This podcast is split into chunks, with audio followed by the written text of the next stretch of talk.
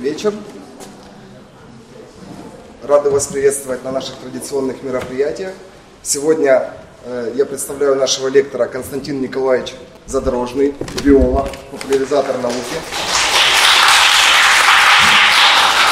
Константин Николаевич уже выступает у нас не первый раз. Я думаю, многие видели его предыдущие лекции и, надеюсь, как раз на э, него и пришли. Найти нас в соцсетях можно по ссылкам, которые вы видите на экране.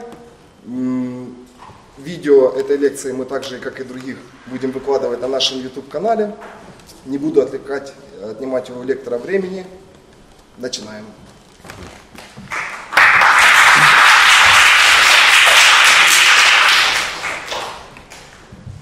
Добрый день всем. Э, рад вас видеть. И немножко коротко, маленькая преамбула. Зачем мы вообще здесь собрались? Э, дело в том, что ну, э, традиционно у нас э, люди считают, и в школе вас всех учили, что человек вот это такая личность, это отдельное существо, которое там живет, думает, испытывает эмоции, что-то делает. Но это личность, это отдельный как бы индивидуум. На самом деле, когда этот взгляд немножко скажем так, устарел. Потому что когда мы начинаем смотреть на человека с точки зрения ну, не просто вот отдельных компонентов, да, а в целом, то оказывается, что человек на самом деле это сложная экосистема, э, в которой живет э, не один индивидуум, а очень много индивидуумов. Э, большинство из них не люди, естественно. И причем мы в этом большом и веселом сообществе находимся в меньшинстве. И не, не учитывать это при нашей жизни, ну, в том числе, например, при лечении, уже как бы немножко э, ну, не совсем корректно.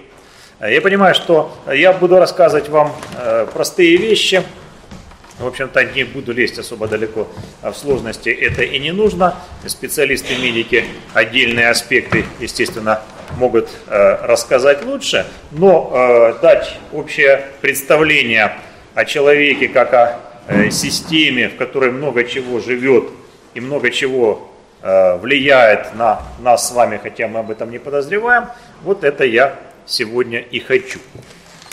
Э,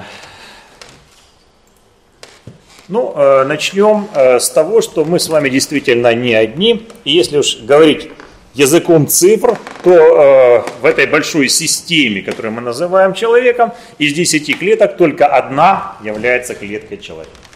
Остальные девять это не наши клетки. Не наши. В основном они представлены, конечно, микроорганизмами. Да, одна наша клетка намного больше, чем тысяча клеток мелких бактерий, она такая большая, солидная.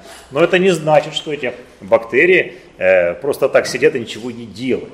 На самом деле и мы от них, и они от нас зависят очень сильно. И э, часто выживать мы можем с ними только вместе. Только работая в унисон. А, ну и э, еще маленький момент, вы видите, там написано, кроме бактерий, у нас э, существует э, в организме очень много многоклеточных сожителей, которые тоже очень неплохо себя чувствуют внутри нас. В подавляющем большинстве о них известно ну и обычным людям, и, естественно, ученым, э, негативные вещи, потому что негативные вещи как бы сразу замечаются. Если человеку плохо ищут, нашли причину, ага, вот причина, да, а если причина э, их свидетельства позитивная, то как бы если система работает, в нее лезть не надо, обычно ее и не смотрят. Достаточно часто так бывает. Поэтому Ничего удивительного в том, что мы все время что-то новое здесь открываем с появлением новых технологий и методов анализа, особенно последних, когда мы начали искать уже не просто какие-то существа, которые можем не увидеть, а гены, которые мы можем зарегистрировать и обнаруживать животные гены, мы с удивлением обнаруживаем, что э, там намного больше того, чем мы просто так видим, если посмотрим.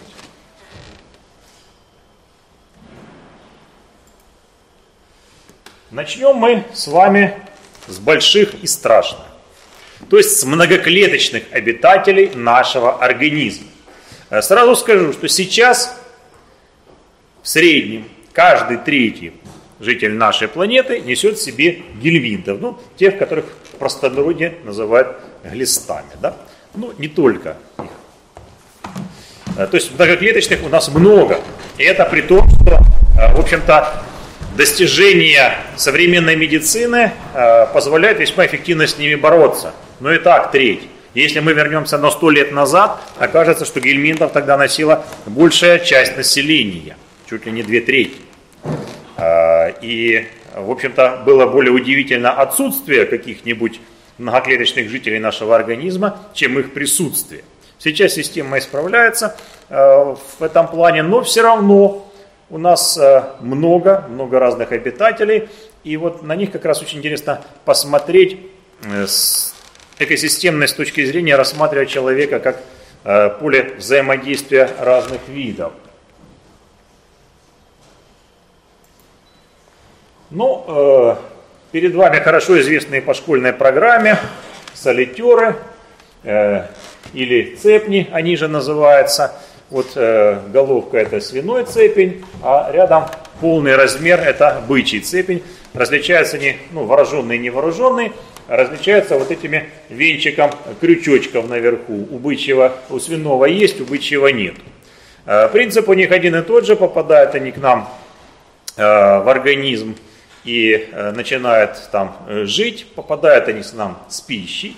Если э, мы с вами Э, возьмем и э, съедим плохо прожаренное мясо, то вполне можем себе поймать вот такое замечательное существо. Жить оно может долго, до 20 лет. И неплохо себя чувствовать при этом. Что самое интересное, э, человек в очень многих случаях это особо и замечать-то не будет. Да, немножко будет неуютно, там расстройства будут, там Э, самочувствие не очень. Но в принципе 20 лет он прожить может, не, э, не сильно жалуясь на жизнь, скажем так. Э, почему? В общем-то, когда любой паразит проникает в тело человека и начинает формироваться вот эта система взаимодействия хозяин-паразит, то, как ни странно, чтобы мы не думали про этих гадостных паразитов, паразит, в общем-то, не заинтересован в том, чтобы мы умирали. Ну, это же нелогично. Это же кормушка. Он лежит, он сидит внутри кормушки. Эта кормушка его поет, кормит, э, греет, обеспечивает всем необходимым. И, э, в общем, если она помрет, ему же будет плохо, он же тоже помрет. Поэтому, как только начинает формироваться эта связь, э, то сразу же те, кто слишком резкие и быстро убивает хозяин, убивают, умирают вслед за ними. А те, кто, скажем так, ну, более умеренные, живут по принципу кота Леопольда, ребята, давайте жить дружно, да, вот те получают преимущество. Ну и хозяин же тоже сопротивляется. Э, у всех у нас разная сопротивляемость паразитам, и кто-то лучше, кто-то хуже. Э, и, в общем-то, тут идет движение с двух сторон. Хозяева науча, учатся защищаться, паразиты учатся быть не такими уж убийственными. В конце концов, они приходят к такому варианту, вот как мы видим с нашими лентицами. В принципе, более-менее сносное существование, когда тот, конечно, паразитирует, но, э, в общем-то, особого вреда хозяину не, не наносит, и можно прожить с ним достаточно долго. Это не значит, что от него вреда вообще нет. Есть, конечно, вред. Но, с другой стороны, он не настолько сильный, чтобы сразу быстро убить человека и лишить данного, данный организм его места жительства. Вообще удивительность, э, интересные существа. Э, если, как ни странно, э, это звучит, э, поскольку вот представьте себе, как нам им нужно ухитриться попасть в другого хозяина, не выходя из этого. То есть сложные циклы развития паразитарных вот этих вот червей, они иногда действительно поражают своей сложностью. И, кстати, тут в некоторых случаях вот этот вот принцип меньшего вреда не работает. Почему? Потому что, э, ну, скажем так, заинтересованными быть э, в жизни хозяина паразиты могут не всегда. Э, тут у меня нет, но есть замечательный тоже э, червь эхинокок, э, который, в принципе, паразитирует э, в собаках, волках, лисах. Вот живет у них кишечники, он там маленький, хозяин он не трогает, заинтересован, чтобы пожить подольше, ну как у нас в цепне, да? Все нормально, живет хорошо. Но, чтобы попасть в нового хозяина, ему нужно, чтобы хозяин съел его личинку. А как? Очень просто. Попадая, яйца выходят, естественно, через пищеварительный тракт на траву. Их съедает какая-то травоядная живность, типа свиньи, например. Вот. А вот в свиньях, в свиньях этот данный червь и отрывается по полной, потому что, находясь в промежуточном хозяине, он заинтересован в том, чтобы попасть в основного хозяина. И вот тут он уже начинает разрастаться в огромные такие пузыри. Естественно, когда у свиньи на месте печени вот такого размера пузырь вырастает, кто хочет, может сходить в наш музей природы, посмотреть, там замечательные экспонаты есть в этом плане. То, естественно, свинка бегать быстро не может, ее волки быстро ловят, едят, и паразит счастливо попадает в хозяина основного, которого он уже холит и лелеет и бережет. Ну, в общем, э, жизнь такая вот суровая у них немножко. Э, да, кстати, у свиного цепня есть замечать еще одно интересное э, свойство. Он может человека использовать не только как основного хозяина, но и как промежуточного. И если человек, э, у человека он в организме попадает как промежуточный хозяин, то он, естественно, у него тоже образует э, капсулы, в которых сидят личинки, и ждут, пока их съедят. Поэтому, если такого человека съест людоед, то он заразится свиным цепнем. Случаи были описаны, ну, естественно, в районе Тихого океана в 19 веке такое встречалось. Очень интересный термин, недавно на него наткнулся, он мне понравился, забытые заболевания. Э, скажем так, э, это э, русский перевод. Обычно более адекватно, конечно, не сказать пренебрегаемые заболевания или заболевания, которым не уделяют достаточно внимания. Почему он появился? Потому что эти заболевания актуальны там, где, ну скажем так, нашим сожителям легко попасть в организм человека, где не соблюдаются санитарные нормы. Это вообще заболевание очень бедных, нищих и голодных. То есть тех странах, где отсутствует нормальная медицина, нормальная гигиена, и там э, все вот это вот замечательное набор присутствует. Тут есть как и многоклеточные, так и одноклеточные паразиты, вирусы тоже есть. Анкилостомоз вот, кстати, анкилостома, посмотрите, замечательная пасть, да? Красивая. Обитает в кишечнике. Э, тоже может вызывать достаточно тяжелые э, последствия их. Э. А, да, кстати, почему там было написано средство для похудения? Дело в том, что в некоторых случаях умудряются люди поверить в то, что съев солитера, заведя у себя солитера, можно похудеть и э, даже специально глотают и заводят, и даже некоторые считают, что они э, худеют при этом, но тут, скорее всего, эффект э, больше э, чисто психологический, чем э, реальный, поскольку, в общем-то, если человек э, полный, то э, он и ест достаточно много, и э, солитеру вполне хватает еды, а если много есть, то все равно будешь полнеть, сколько в тебе солитеров не сидело, тут же вопрос в количестве. Э, Анкилостомы тоже пытаются иногда использовать э, для лечения, но это уже, э, во всяком случае, особых пока преимуществ не дают ни те, ни другие. Каких-либо последствий серьезных замечено не было. Аскоридоз, ну это хорошо известные аскориды, которых вы в школе учили. Опять-таки, у нас они практически не встречаются, потому что у нас нет путей заражения. У нас э, народ и руки моет, и овощи моют. Ну а там, где, э, извините, проблемы с санитарией, там, естественно, цикл этот активно осуществляется. Драконкулез мы чуть позже поговорим. Филиатозы, целая группа заболеваний нечаток, тоже их посмотрим. Лишманиоз, трипоносомоз, это вызывается простейшими все болезни в основном тропических стран, слаборазвитых стран и так далее. Ну, лепра это проказа. И, в общем, посмотрим кое-что еще. Э, вот те самые э,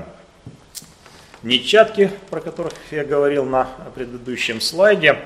Э, видите, нога у человека.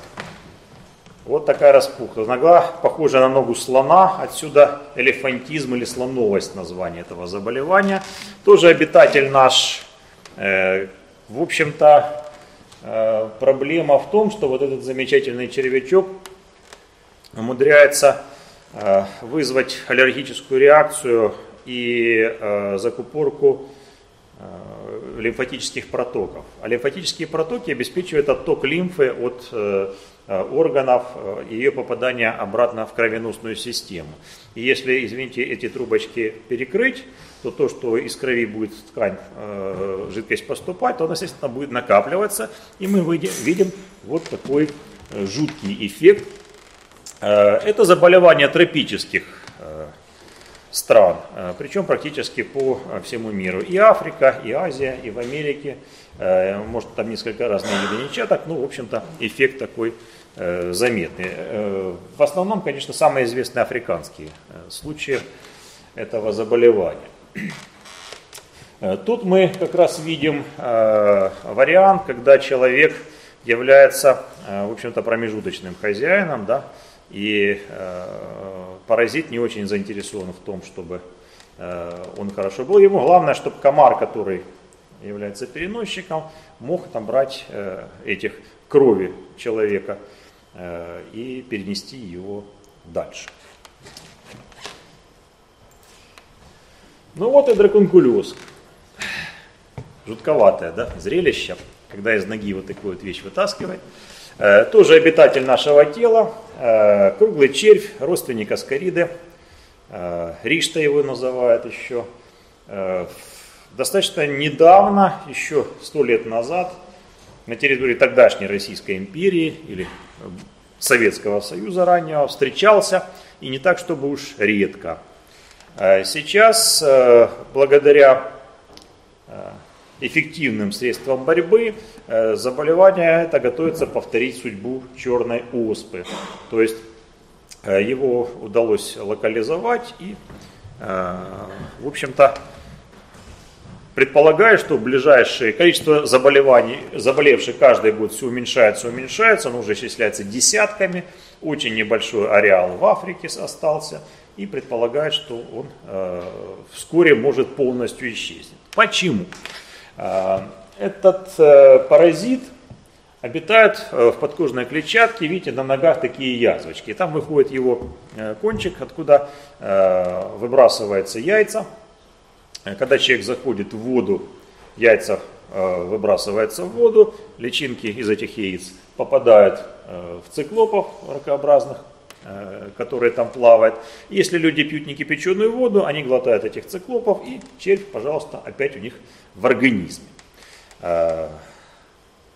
Если мы начинаем объяснять людям, что нужно пить кипяченую воду, этот порочный круг разрывается, и, естественно, Э, болезнь исчезает. Почему? Все-таки э, достаточно легко удается ее э, купировать. Во-первых, она поражает только человека, и у нее нет природного ареала. Во-вторых, она очень легко можно предотвратить попадание паразита в организм человека.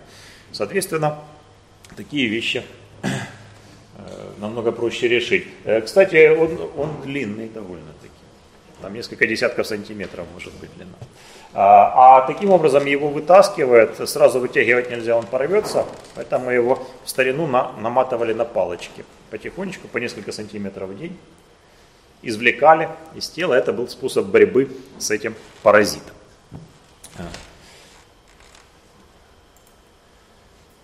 Ну, про тех, кто живет внутри и э, в подкожной клетчатке мы говорили, теперь немножко о э, счастливых обитателей наших кожи, которые, э, в общем-то, очень неплохо себя чувствуют. Кожа – самый большой орган тела человека. Кстати, обращаю ваше внимание, он имеет самый большой размер и самую большую массу. Естественно, он же покрывает все наше тело. Вот. И, э, как все другие органы, он подвержен заселению разными интересными существами, в том числе вот такими э, паразитами. Ну, широко известный чесоточный зудень, который вызывает чесотку. Показано, как самка делает проход, откладывает там яйца, из них выводятся личинки и так далее. Э, опять-таки заболевания, э, широко распространенное в тех странах, где проблемы с гигиеной, но нельзя сказать, что его нет в Украине. К сожалению,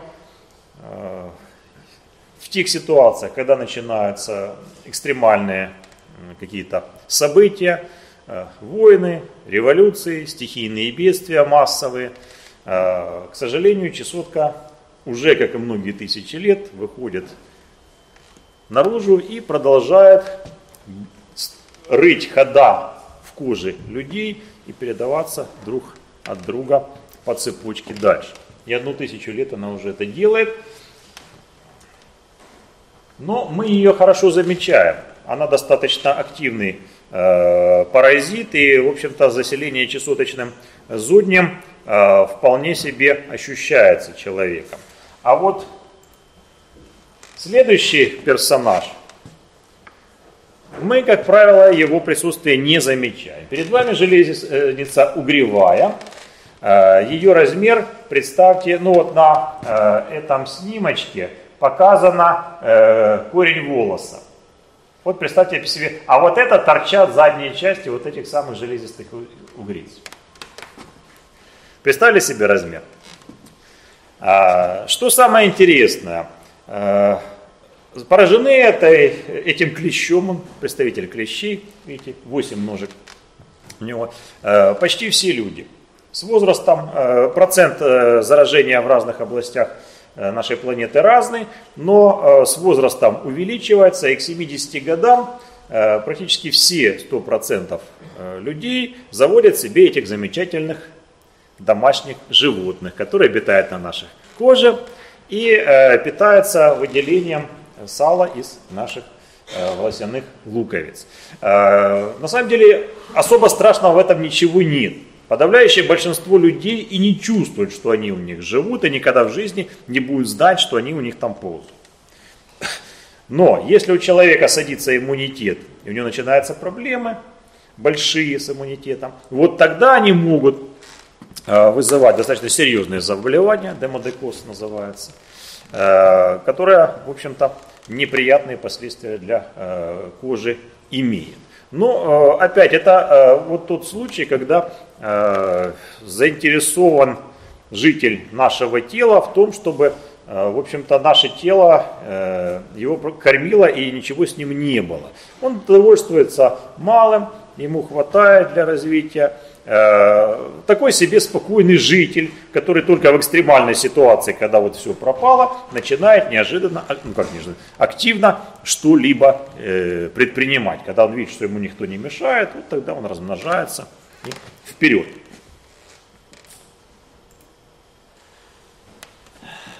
Хорошо известны, я думаю, всем и э, грибки, которые живут у нас. Ну, по крайней мере, про э, аникомикоз, который поражает ногти, я думаю, вы все хорошо слышали неоднократно. Э, подцепить его достаточно легко, он э, передается, и это вот э, классический вариант э, паразита, который попал, сел и начал кушать. То есть это как бы наш необычный житель, э, в норме он у нас жить не должен. А вот его сосед рядышком, это грибочки, э, в общем-то, рода кандида, дрожжеподобные грибы, э, которые могут вызывать заболевания, кандидоз или молочница, как его называют. Но на самом деле они э, тоже являются постоянными жителями нашего тела. То есть они на слизистых у нас живут постоянно. Это их нормальное место жительства. И вот тут мы опять возвращаемся к вопросу человека как экосистема. Э, когда в экосистеме все нормально, все взаимосвязано, все идет э, как положено, э, вот эти грибочки, которые слева сидят, и никого не трогает, спокойно потребляет себе все, что нужно, выделяет, что нужно, взаимодействует с другими микроорганизмами, все хорошо. Но если происходит какой-то сбой, у человека проблемы, особенно с иммунной системой или с э, его, с другими микроорганизмами, с той микробиотой, которая живет в этом месте, вот тут-то и начинается э, неуправляемая реакция.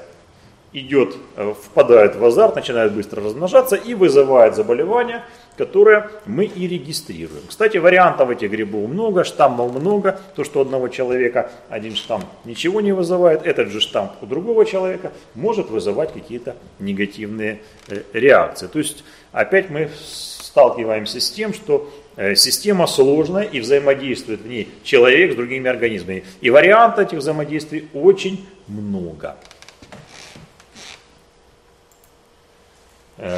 Посмотрев больших многоклеточных организмов, ну в основном это у нас получилось э, черви, членистоногие и грибы, они у нас многоклеточные, то, ну за исключением кандиды, те одноклеточные грибочки, Э, то э, следующая наша э, группа сожителей, которые вполне успешно существуют в нашем организме, это одноклеточные. В основном к ним относятся бактерии, ну вполне хватает простейших, ну и некоторые одноклеточные грибы. Чтобы вы поняли, вот эта вот веселая компания, которая здесь, да, это, э, в общем-то, то, что у нас во рту вводится в норме, да? А рядышком, чтобы вы понимали размеры, это бактерии на кончике иглы под электронным микроскопом. Ну, чтобы примерно могли оценить, сколько их на кончике иглы может поместиться. Вот впечатляющая вещь. И вот этой вот мелкой живности у нас много-много-много-много.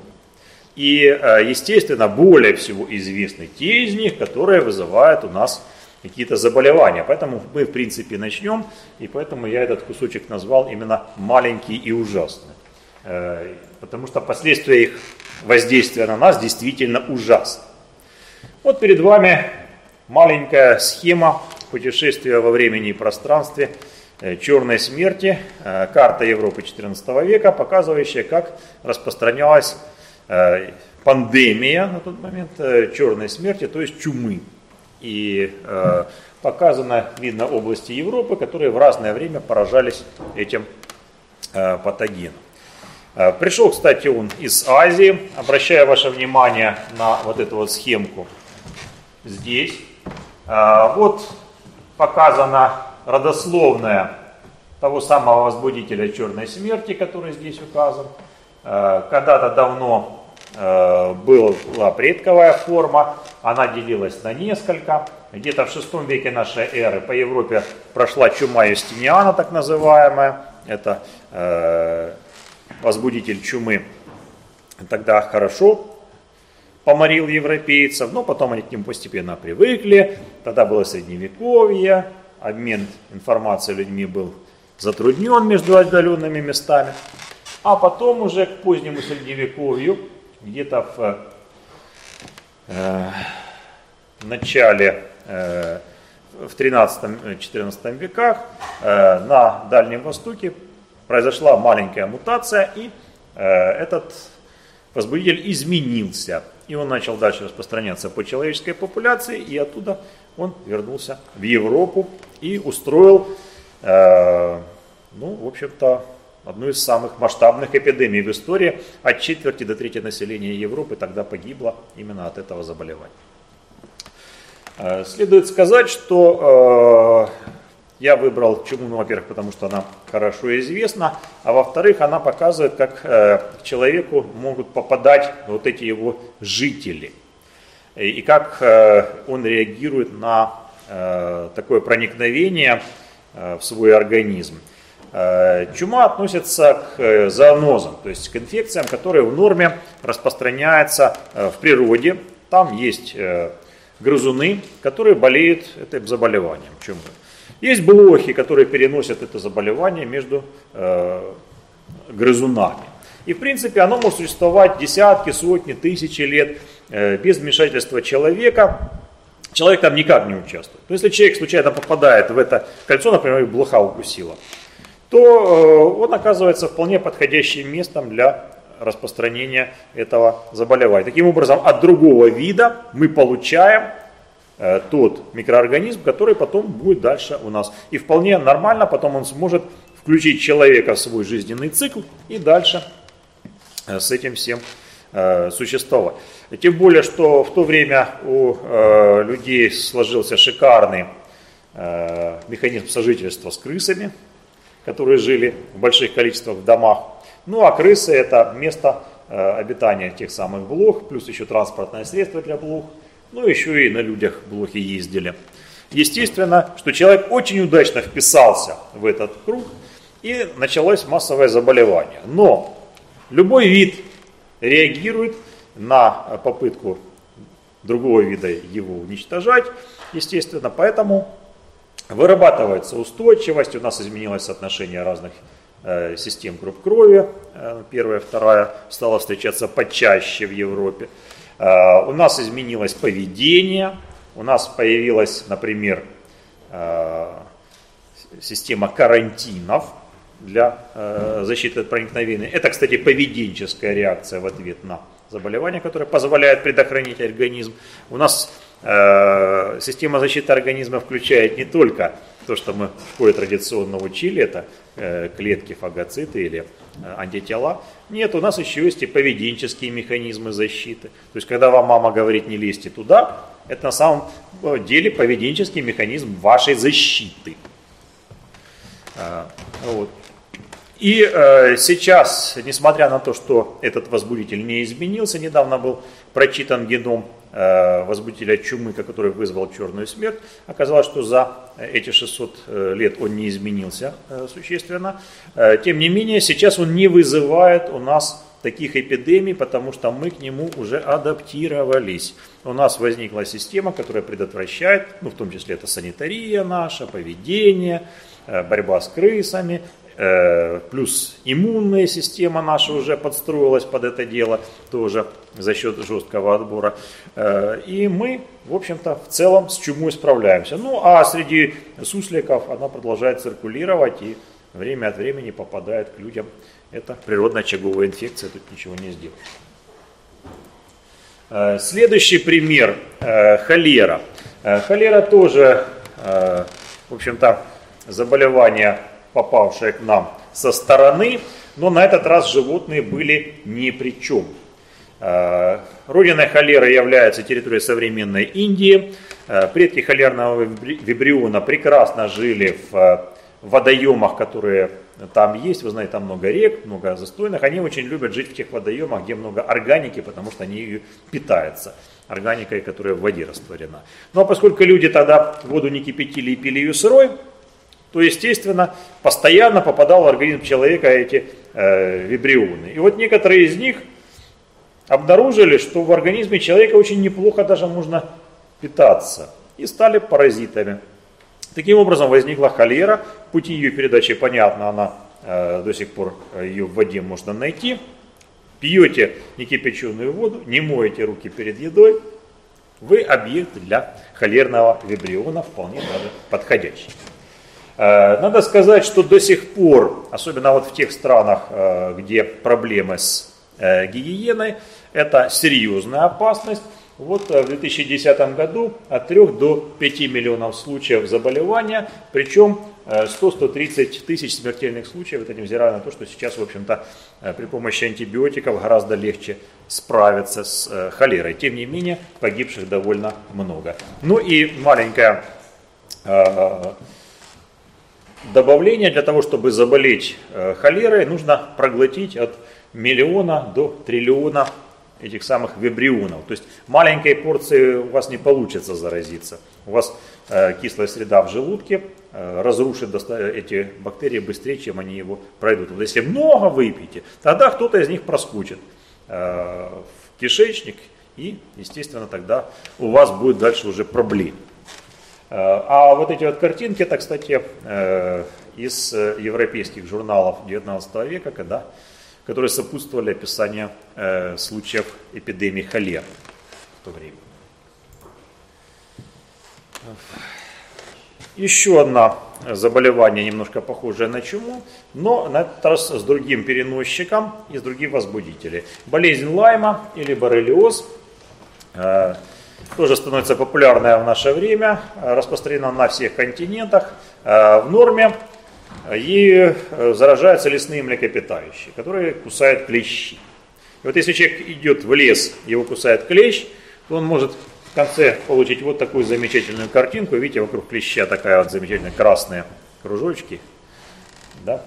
Э, ореол такой красный. Э, вот это один из признаков заражения боррелиозом. Э, неприятное заболевание, не смертельное, но плохо лечится и, в общем-то, ничего хорошего для суставов и некоторых ряда других органов не несет.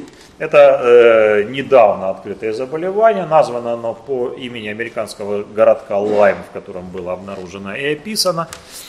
Как видите, процессы продолжаются. Если с чумой мы столкнулись достаточно давно, то, в общем-то, боррелиоз э, обнаружен нами недавно. То есть процесс продолжается, заселение нашего организма новыми кандидатами продолжается не менее успешно. Ну, а про сальмонеллез и говорить ничего, все, наверное, его слушали, э, слышали это слово, да. А вот. А, тоже а, интересная вещь, если посмотреть на нее с точки зрения статистики. Сальмонеллез может приводить к смертельным исходам, э, не так часто, как другие, но тем не менее. В любом случае, достаточно неприятное, опасное заболевание, еще чем опасно тем, что очень много легко можно людям подхватить его. Но если посмотреть внимание на э, статистику, то мы обнаружим, что э, в большинстве случаев, вот треть случаев люди привозят в Данию, это по Дании данные, э, сальмонеллез из путешествия. То есть хороший способ заболеть сальмонеллезом, поехать куда-нибудь в турпоездку. Э, почему? Потому что когда люди едут и Э, в общем-то, в непривычных условиях попадает, у них иммунитет работает с большим напряжением, может совсем не справляться, и риск заболеть вот такими заболеваниями, которые обычная иммунная система давит, тот же сальмонеллез, в принципе, э, нормальная иммунная система давит достаточно неплохо. Вот тогда этот риск резко возрастает. И вот тут мы опять видим ситуацию, когда разные Э, ну как бы, да, опасный паразит, да, э, вызывает заболевание плодосмерть, но очень много э, случаев, когда э, человек даже не подозревает, он носитель этого заболевания, он не знает, что у него сальмонеллы живут. Они у него спокойно живут, и его не трогают. Вот. Он опасен для общества, но он об этом не знает. Вот. Опасен для тех, у кого иммунная система не справляется. Его иммунная система спокойно справляется и не дает возбудителю Э, для него это обычный микроб, который у него живет. А вот для других нет. И вот эта вот тонкая грань между обычным сожительством и опасным патогеном, она вот действительно очень тонкая. Э, и иногда может производить э, к тяжелым последствиям, то есть сальмонеллеза. Теперь немножко поговорим о хорошем. Вот я вас пугаю, пугаю разными ужасами. Да? Э, сейчас мы поговорим о маленьких и таких прекрасных обитателях нашего организма, без которых нам бы жизнь была ну, не так мила, как нам хотелось бы. Э, на самом деле, э, если кто волнуется за лишнего веса, знайте, что минимум 1-2 килограмма вашего веса это не ваш вес. Это не вы, это те микроорганизмы, которые в вас.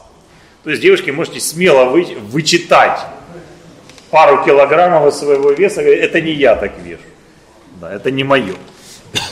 А вот. а, причем количество клеток, как я уже говорил, очень большое, больше, чем количество тела, э, клеток нашего тела, поскольку они намного мельче. А, сотни и тысячи видов, возможно. А, точное определение пока невозможно всех видов. Почему? Потому что в некоторых случаях они могут жить Э, только в сожительстве с другими микроорганизмами и только в определенных условиях. То есть просто выделить и высеять на среду нельзя. Есть те, которые высеваются на среде, как вот этот, например, э, обитатель нашего кишечника. А есть те, которые ну, ни на какие среду не сеются. Э, некоторые находят, например, там кто-то там с грибком вместе может жить. О, нашли хорошо вид. А сейчас пытаются определить по анализу ДНК, Э, виды разные, сколько находится, подсчитать. Но, ну, в общем, получается, что довольно большую часть мы все-таки высеять не можем. Большая часть обитателей нашего кишечника нам неизвестна, потому что традиционными методами она не выделяется. А Вот. А играют они очень важную роль на самом деле. И вместе с нами они действительно образуют вот такой сверхорганизм. Человека, как я уже говорил, рассматривать можно как, один, э, как целую систему, состоящую из очень-очень многих видов. И человек там находится в меньшинстве. Более того, если собрать все геномы всех, кого, э, кто в нас живет, да, то размер нашего генома составит 1% от, того, от тех, кто в нас живет. То есть вообще большинство подавляющее. А мы для них так, место жительства. Зачем они нам нужны? Ну, во-первых, э, очень важная роль в пищеварении. Э, основная проблема вообще э, многолетних животных при поедании растений состоит в том, что, к сожалению, полисахариды, содержащиеся в растении, полисахариды, хорошо, к ним относятся хорошо вам известный крахмал, например, да, целлюлоза, если кто-то слышал, хитин – вот это все полисахариды, длинные, э, длинные, длинные цепочки, состоящие из э, э, маленьких звеньев. Вот, например, крахмал и целлюлоза – это длинная молекула, состоящая из маленьких молекул глюкозы, соединенных между собой. То есть вот это, например, да, вот это тоже глюкоза, только соединенная в длинную цепочку. Глюкоза вкусная. Но если вы попробуете пожевать, у вас ничего не получится. Почему? Потому что всего-навсего одна связь между цепочками, между этими молекулами не такая, как в крахмале или э, в других. Э, то есть э, в одном единственном месте по-другому ориентироваться. И все, наши ферментные системы не работают. Наши ферменты не в состоянии расщепить вот этот замечательный, вкусный, съедобный продукт. Потому что ферментов нет. И ферментов вообще нет у э, всех эукариот. То есть у всех, кто имеет ядро в клетке. Только вот хитрые прокариоты и некоторые грибы, извините, ошибся, грибы, эукариот, могут расщеплять вот это дело. То есть у животных точно ни у кого нет. И, соответственно, что приходится бедным животным делать? Для того, чтобы все это можно было переварить, нужно заводить тех, кто это умеет делать. Например, у коровы целый огромный отдел желудка, посвященный именно вот этому общежитию тех, кто переваривает все, что она ест. Потому что траву корова переварить не в состоянии. Ей нужен тот, кто за нее ее переварит, эту траву. А потом она продукты переваривания этой травы вместе с теми, кто ее переваривал, потребляет и, соответственно, наедается. А, точно так же у нас. А, кстати, а, если вы придерживаетесь традиционной европейской диеты, то есть питаемся так, как мы ну там, борщ, картошка, сало, да, вот, то порядка 10% наших калорий мы получаем именно в результате деятельности вот этих самых жителей нашего кишечника. То те длинные цепочки полисахаридов, которые мы не можем расщепить, эти микроорганизмы расщепляют, и мы их прекрасно всасываем и потребляем. Подумайте, 10%. То есть, если бы не они, нам бы пришлось есть как минимум на 10% больше чтобы, да даже больше, наверное, там уже математики, я думаю, лучше посчитают, сколько там надо э, нам есть.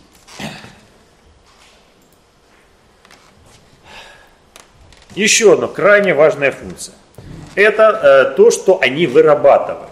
То, что они расщепляют, это понятно. То, что они, э, кроме расщепления веществ, еще и вырабатывают те вещества, которых у нас нет.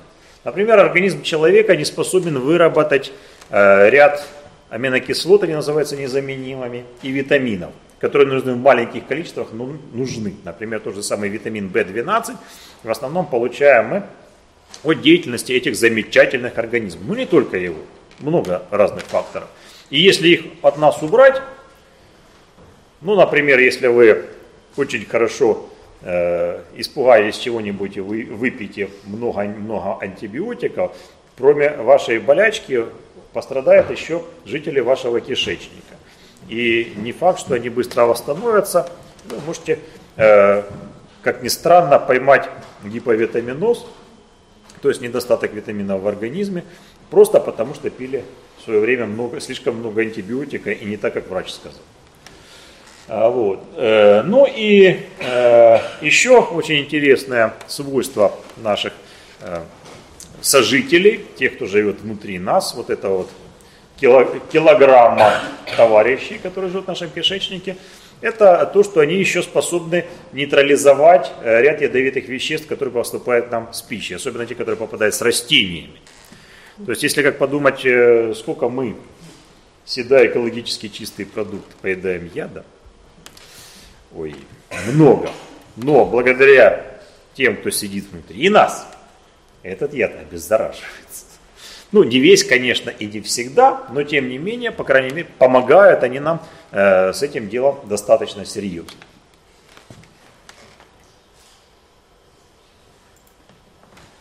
Э, еще очень интересная э, вещь. Э, микрофлора кишечника может влиять на предрасположенность к аутоиммунным заболеваниям. Но перед вами на картинке мыши, принадлежащие к одной замечательной генетической линии, которая э, имеет предрасположенность э, к сахарному диабету э, по той простой причине, что у них э, иммунная система атакует э, те клетки, которые инсулин синтезируют. Так вот, проведя с ними эксперименты, обнаружили, что если им подсадить определенную микрофлору, то у них резко снижается риск развития инсулина. Потому что э, микрофлора занимает внимание э, иммунной системы, и та не занимается ерундой, а выполняет свои прямые обязанности. И не атакует клетки организма, а разбирается с теми чужеродными организмами, которые у нас живут. Между прочим, это э, достаточно сейчас популярное направление исследования, когда пытается разобраться, что будет, если мы с микрофлорой попытаемся вот как-то бороться с, помощью, э, с помощью микрофлоры с этими аутоиммунными заболеваниями. И результаты довольно симпатичные и обнадеживающие. Э, очень интересные исследования, э, результаты показало, когда сравнили микробиоту, ну, термин микрофлора немножко э, неправильный, который часто используют, более правильно говорить микробиота, потому что э, флора, как правило, растительная, а э, микробиота это все живые организмы, которые там живут. Так вот, микробиоту у э, кишечниках японцев и американцев была интересная работа. Оказалось, что э, у японцев очень интересная э, те же самые виды которые вроде бы есть у американцев, но они имеют кучу генов, попавших к ним путем горизонтального переноса, естественного горизонтального переноса. То есть они фактически генетически модифицированные организмы, только естественные ГМО-организмы, которые получили э, гены из морских бактерий, переваривающие э, такой э, порфират, это такой полисахарид тоже длинный, который мы не можем переваривать, а морские бактерии могут переваривать расщеплять его. У них есть ферментная система. Причем там не один э, фермент, там целая система, большая куча ферментов, которые должны работать вместе. И весь этот здоровый кусок ДНК они заимствовали у морских бактерий, встроили себе. И вполне теперь японцы жизнью довольны, потому что они спокойно могут есть эти водоросли. А американцам так просто не получается. Поскольку у них этих ферментов нет, вернее не у них, а у их микроорганизмов, которые живут у них в кишечнике. По крайней мере, для японцев прямая польза. Это, между прочим, совершенно нормальная ситуация адаптации. Адаптируемся к конкретной пище не только мы с вами, но и наши микроорганизмы, которые живут внутри нас. И, естественно, они тоже меняются. Они могут э, достаточно сильно меняться для того, чтобы мы получили э, возможность использовать большую часть той пищи, которую мы едим. Они помогают нам в этом деле.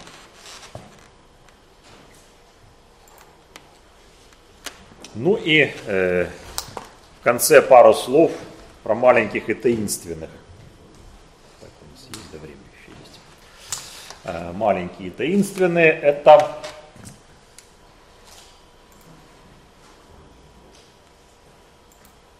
загадочные, да? Э, очень интересное исследование, которое ожидает продолжения. Э, перед вами карта проблем с лишним весом на территории Соединенных Штатов Америки. Э, она не связана с мышами, которые там есть, напрямую не связана. Э, вы видите, что в разные годы, вот там вот э, желтым и красным показан процент людей, которые имеют лишний вес более чем на 14 килограмм, процент вернее их имеющие лишний вес, весящих на 14 килограммов больше, чем положено, то есть страдающим ожирением. Так вот, вы видите, что со временем количество их увеличивается и пытаются решить эту проблему но это не только в Америке, в других странах тоже увеличивается, э, пытается разобраться многими способами. Э, и вот недавно было э, проведено замечательное исследование. Оказалось, что у мышей толстых и мышей худых достаточно сильно отличается микробиот. Более того, провели замечательное, ну, на самом деле и у тех, и у тех, в общем-то, набор организмов одинаковый, если считать по списку видов. Но вот процентное соотношение двух разных групп бактерий у них разное. У толстых преобладали одни, у худых другие. И когда провели замечательный эксперимент, э, взяли мышей, у которых вообще нет микроорганизмов, стильных мышей, их специально выводят, их специально обеззараживают, да, э, и подсадили им микробиоту от толстых и худых, то те, у которых получили микробиоту толстых, естественно, начали набирать вес гораздо быстрее. Э, нельзя сказать, что это э, ну, стопроцентно, да, то есть э, отсюда, кстати, следует теоретический вывод, что, может быть, ожирением можно заразиться, да. Нет, прямого такого установить не удалось, пока, по крайней мере, напрямую данных таких нет, но, по крайней мере, для диагностики вот этого это может быть использовано. Э, вполне возможно, что сдвигается соотношение э, бактерий в результате того, что человек просто много ест, и они пытаются как-то это компенсировать. Дело в том, что э, там целый комплекс бактерий новые возникают, в частности метанообразующие бактерии тоже участвуют, архибактерии принимают участие в этом э, веселом деле в больших количествах, пытаясь решить проблему лишней пищи, которая попадает э, в кишечник. Но в любом случае э, очень интересная вещь, и э, она показывает, насколько э, зависит наша микробиота, то, что живет внутри нас, от нашего режима питания. И оно может влиять не только на мы на него, но и они на нас тоже могут влиять. Вот следующий пример как раз показывает то влияние, которое может оказывать на нас организм. А вот. Да.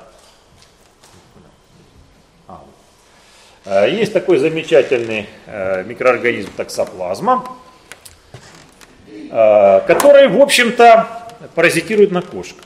Это паразит, для него основной хозяин кошка, промежуточные хозяины мыши, обычные или птички, которые там вот на схеме показаны. Но он может если вы, допустим, там кошку гладите или э, и не соблюдаете правила личной гигиены, он может попасть в ваш организм. Э, и, в общем-то, этот паразит там поселится. В большинстве случаев вы никак этого не заметите. То есть э, э, внешних особых проявлений нет. Ну, разве что у больных э, э, СПИДом э, начинает активно он э, работать и вызывает большие проблемы. Но, соответственно, в обычных ситуациях э, внешне это особенно не видно. Но вот что интересно. А, да, э, у мышей этот э, паразит вызывает очень интересный сдвиг в поведении. То есть мыши перестают бояться кошек. То ли у них появляется желание набить им морду, то ли они становятся пофигистами, ну сожрет и сожрет, но во всяком случае от кошек они э, вот, э, ужаса не испытывают. Очень интересно, да? То есть в данном случае мы видим, как помните, с эхинококом, он физически лишал свиней возможности убегать от основного хозяина, чтобы они его съели. А здесь действует не на физическом уровне, а на уровне э, нервной системы. То есть паразит управляет нервной системой мыши в некотором роде, заставляет ее не бояться кошек. А, у человека тоже появляются последствия, связанные с э, продукцией дофамина, а, с чем они интересны. А, оказывается, этот паразит по-разному влияет на женщин и мужчин. Снова таки связано это с тем, что он действует на органы с разным гормональным ситуацией. Если женщины становятся более уравновешенными, сознательными, отзывчивыми, да, то у мужиков все наоборот менее интеллигентные, более грубые. Да, то есть женщины, ой, я поглажу эту киску, а я ей морду набью. Да? Э, бывает. Тоже вполне возможный вариант, кстати, на картинке токсоплазма изображена. Э, что э, интересно, когда э, провели, ну, увидели такие результаты, э, попробовали сравнить, как это влияет на популяционном уровне. И э, составили список стран, которым определяли э, характеристику людей. Есть такой показатель, как э, невротизм, то есть вот беспокойство нервное. Да? Мне сложно, сложнее формулировать, это чисто психологические термины. Так вот, оказалось, что такая вот тревожность в поведении, Э, ну, она присуща части населения, естественно. Так вот, э, особо большая часть таких э, стран, где таких много было, имела высокую долю зараженности токсоплазмозом. То есть вполне возможно, что как минимум эмоциональные проявления наши вполне могут зависеть от воздействия такого паразита. И вот пойди разберись, да, вы сегодня веселые, потому что, ну, это уже экстраполируя на э, дальше, мы такие веселые, э, потому что шампанского выпили или потому что нашим бактериям повеселиться захотелось, да? Мы не знаем. Что будет дальше, посмотрим, будем смотреть. Во всяком случае, э, влиять на нас они могут. Вы видели, они могут влиять на наше здоровье, они могут влиять на наше поведение. Они могут влиять на нашу устойчивость, они могут нам помогать, они нам могут мешать. Они с нами взаимодействуют, они живут в нас, они зависят от нас, но и мы зависим от них. Мы не можем без них выжить. Э, вы видели, сколько, сколько они для нас делают, да? Но и э, с ними тоже не всегда мы можем выжить, потому что они могут э, приводить к тяжелым последствиям. Благодарю за внимание, и я думаю, что мы можем перейти к вопросам.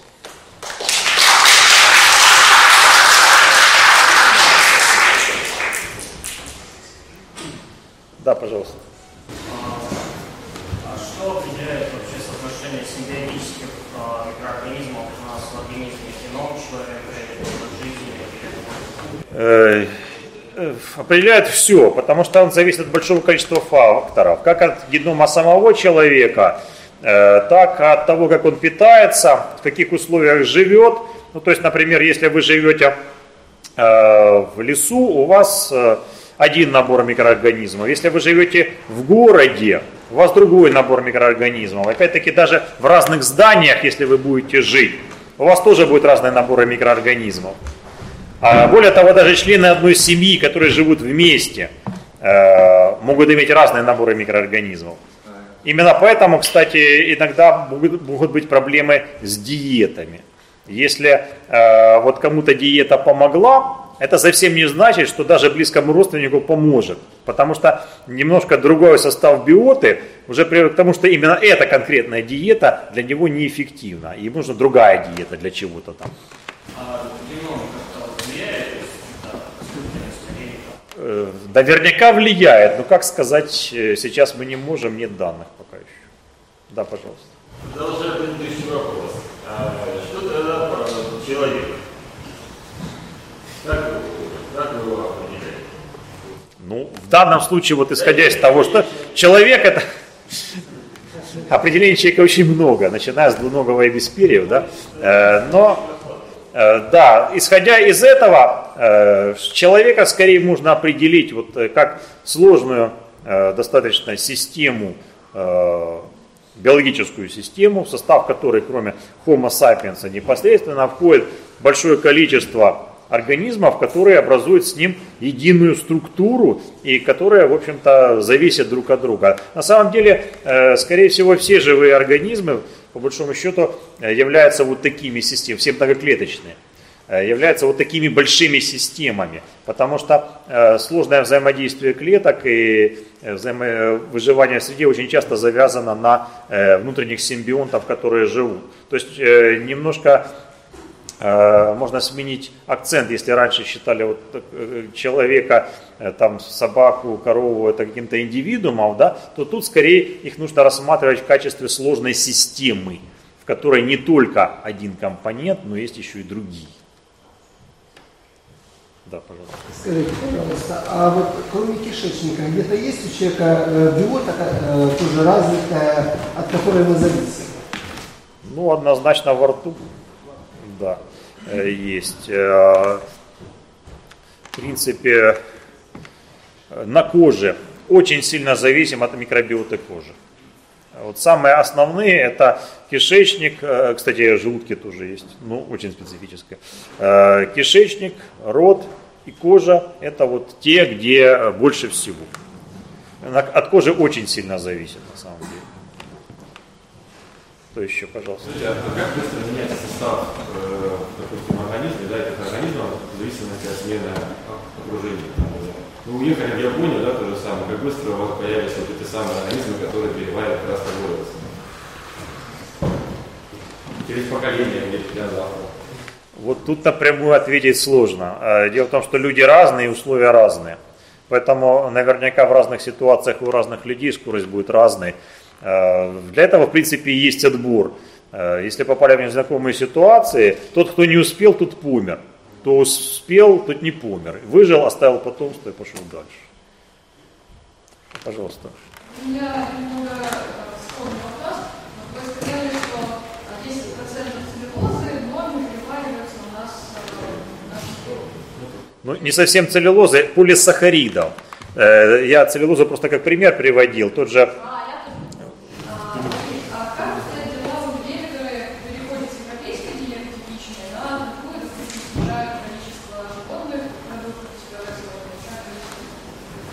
Ну, у них тоже меняется микробиота. Она адаптируется под тип питания. Но, кстати, не всегда э, возможно э, адаптировать. Тут же еще э, не забывайте, что у вас есть собственный метаболизм. И э, микроорганизмы не всегда могут компенсировать. Например, если мы возьмем жителя крайнего севера, типа Тюкчи или эскимоса, и переведем его на вегетарианство, то это будет особо жестоким способом убийства. Потому что э, у них э, биохимия организма заточена, э, биохимия заточена под потребление э, мяса и жира в основном. Если мы переводим их на богатые углеводами э, э, питание, то у них э, просто поджелудочная не выдерживает, они умирают от диабета, это довольно неприятная смерть. То есть э, в любом случае э, биота, да, важна, но не нужно забывать и про индивидуальные особенности метаболизма каждого человека. Они разные. Даже в одной популяции и в одной семье они могут отличаться достаточно сильно. Да, пожалуйста.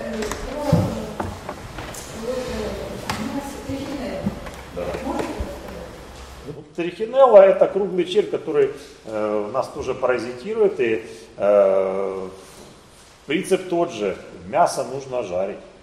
Если его э, не прожарить, э, последствия довольно неприятные. Мы для трихинеллы тупиковые, в общем-то, ветви.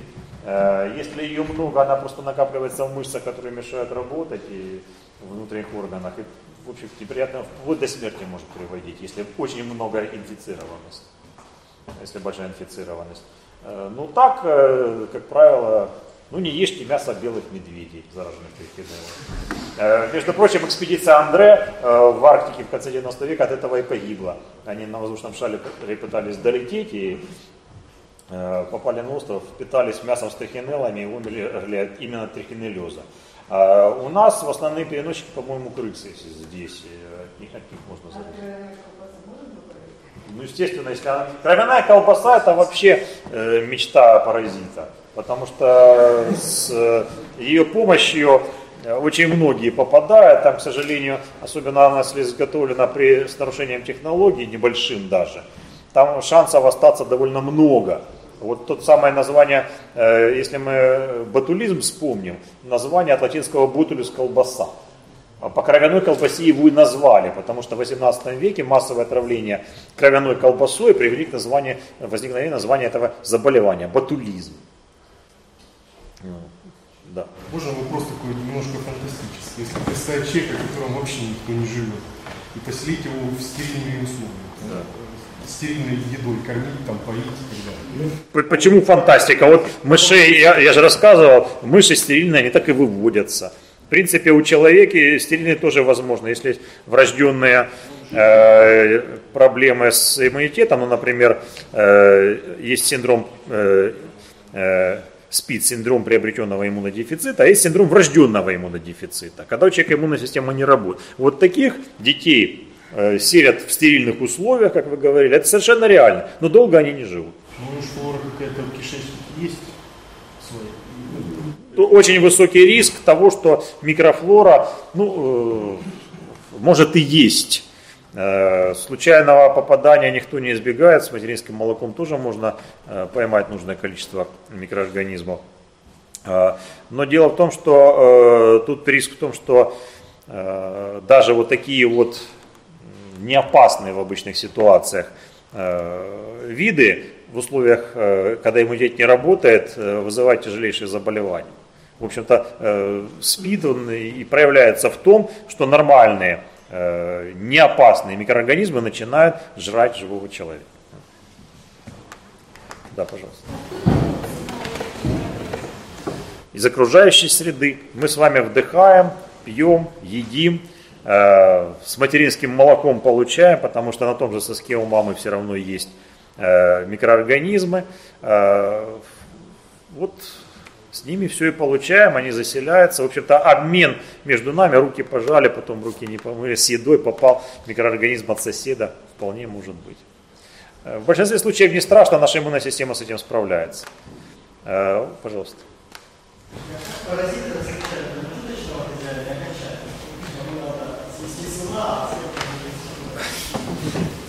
Ну, это уже у каждого паразита индивидуально. Во-первых, он попадает промежуточного на определенной стадии развития.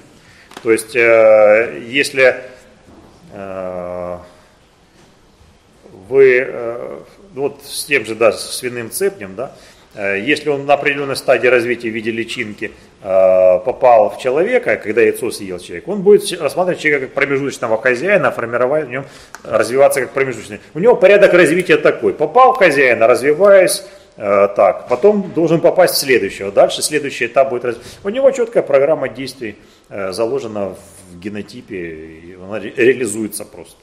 Э, Ну, поскольку если, допустим, э, волк траву не ест, да, то он э, эхинокок э, не съест э, личинку, и у себя пузырь там не образует внутри тела. Да, пожалуйста.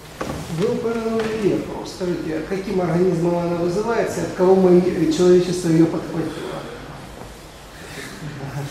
Ну, э, сложно сказать, э, лепра или проказа вызывается она э, палочковидным ну, микроорганизмом.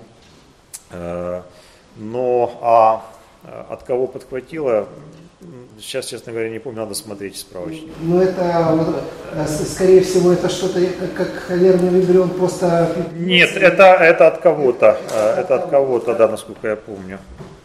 Да, пожалуйста. А, Одно время всех очень пугали дисбактериозом, советовали кушать живые йогурты и так далее. Насколько это миф и насколько реально с йогуртом скушать полезных бактерий? Ну, как всегда, зерно истины есть, да, э, но что занадто, то не здраво. То есть, э, в общем-то, действительно, э, во многих йогуртах, ну, нормальных йогуртах живых, да, если там срок годности стоит больше недели, то это уже не совсем йогурт. Содержатся те микроорганизмы, которые полезны. В общем-то, история создания йогуртов идет с Ильи Ильича Мечникова, нашего земляка, который занимался проблемой старения и вот он нашел ту самую болгарскую палочку, э, которая и предложил добавлять, э, ну, вернее, который предложил как-то в организм э, э, добавлять. Ну и на основе этих его э, открытий э, умные люди додумались, создали э, йогурты с этими самыми э, палочками, которые, в общем-то, в кишечниках живут и которые можно потреблять. Ну, э, на самом деле, не забывайте, что большую часть микроорганизмов в нашем кишечнике мы не знаем. Мы добавляем туда часть, как она будет взаимодействовать с биотой, ну не всегда. Нужно смотреть индивидуально и подбирать индивидуально. Смотреть на свое самочувствие после этого. Что касается дисбактериоза, то э, ну, совсем убить микрофлору, ну, это надо уметь. То есть э, там нужно такие лошадиные дозы антибиотиков, что совсем все убить. Другое дело, что э, ему понадобится э, время на восстановление этой флоры. Некоторое время человек будет себя чувствовать плохо. То есть даже если вы не будете есть потом йогуртов, в принципе, ваша микрофлора восстановится. Но просто ей потребуется некоторое время. Э, если вы убьете ее полностью, то, скорее всего, у вас будет это не самая большая проблема в вашем организме. То есть для того, чтобы ее убить полностью, это я вообще не знаю. Да, пожалуйста. Был закон 13 и сказано, что э, народ севера нам России должен действовать нас, чтобы нормально существовать, прочее и прочее. А вот э, для жителей э, нашей там, Европы и прочих стран, нужно ли нас такая Тут, э, понимаете, тут вопрос количественный, да? Э, И, во-первых, у человека э, в популяции имеется э, большое разнообразие э, вариантов. Каждый, э, э, то есть у нас, в общем-то, достаточно универсально. Вот европейская э, диета как бы не предполагает такой жесткой специализации. У жителей Крайнего Севера просто э, шел несколько э, тысяч лет отбор в этом направлении. Э, Нельзя сказать, что они не могут остального есть. Они могут есть. Просто количественное соотношение продуктов должно быть у них э, ну, больше в ту сторону смещено. Тогда у них будет меньше проблем. Вот. А если в другую сторону сместить, у них будет больше проблем. У нас э, нельзя дать универсальный рецепт. Для этого, в общем-то, врачи-диетологи существуют. Потому что каждый человек это отдельная экосистема. Э, Даже близкие родственники могут достаточно сильно отличаться, хотя у них может быть и много сходных черт. И вот поэтому нужно подбирать все индивидуально, смотреть по ситуации. Вот это наиболее разумно. Вы хотели что В Украине есть такие случаи, когда человек страдает от лимфостаза очень э, неимоверно мучительной боли, и врачи не могут здесь сказать ни причину, ни, и не умеют это лечить. Не могут, не знают. Вот. Кафедра паразитологии сказала, ну это там, если филариоз, он поселяется в лимфопротоках, то это только в тропиках. И опять же, где и как найти Провести анализ нормальной. Кожа. Кожа лопается, лимфа ищет выход. Это страшная боль и ноги поебать. Я догадываюсь, я понимаю, но э, тут э, единственное, что могу сказать, надо людям искать нормальное место, где поставить диагностику.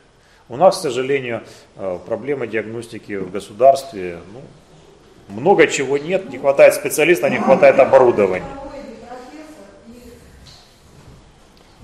Соответственно, нужно искать. Увы, бывают ситуации, когда э, просто так не скажешь.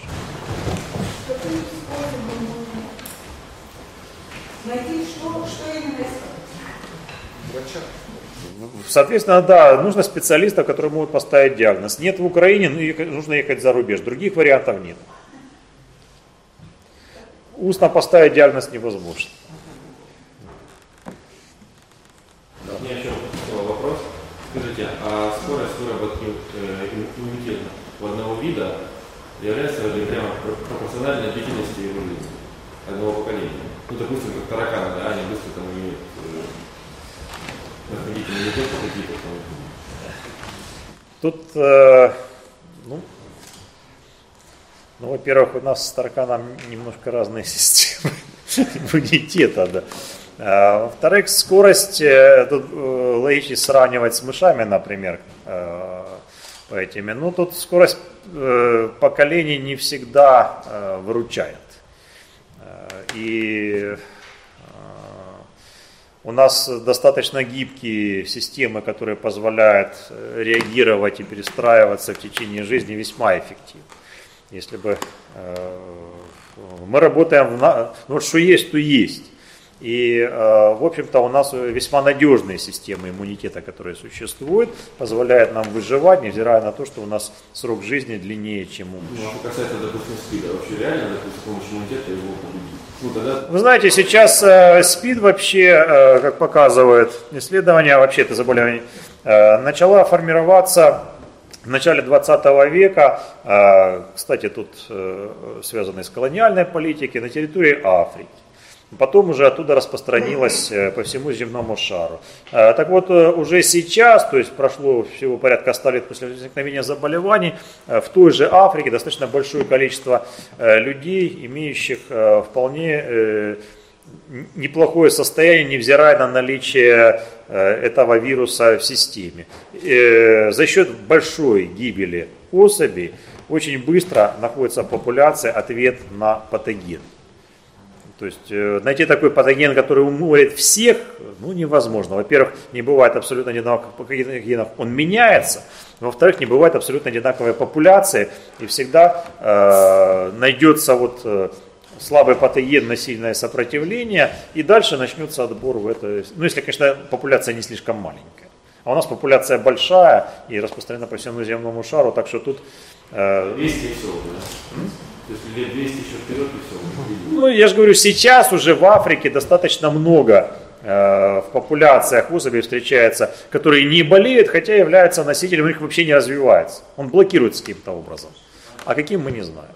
Можно в продолжение этого вопроса, насколько я вот слышал, читал, сейчас э, достаточно эффективные лекарства, которые позволяют жить со СПИДом, ну, примерно так же, как с э, диабетом, то есть практически не особо страдая. Не помешает ли этот факт тому, что все-таки иммунитет перестанет вырабатываться естественный? Ну, учитывая, что он уже выработался в Африке, э, то вряд ли это будет. Э, Нет, я не думаю. Во-первых, сама иммунная система постоянно учится, даже э, оставаясь у нас. Они, в общем-то, все эти препараты угнетают СПИД и дают возможность иммунной системе с ним справляться. Ну, а там дальше будет видно. Так пре- предвидеть нельзя. Но я не думаю, что это будет большим препятствием.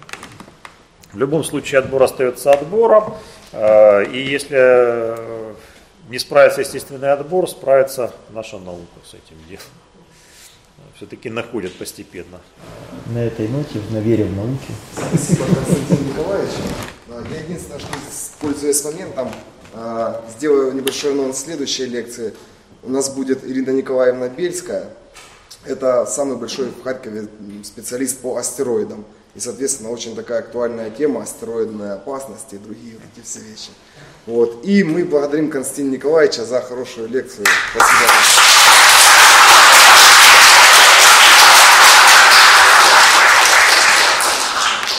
А вас ждем ровно через две недели здесь же. Снимаем, да? Да. Я думаю, звук хороший.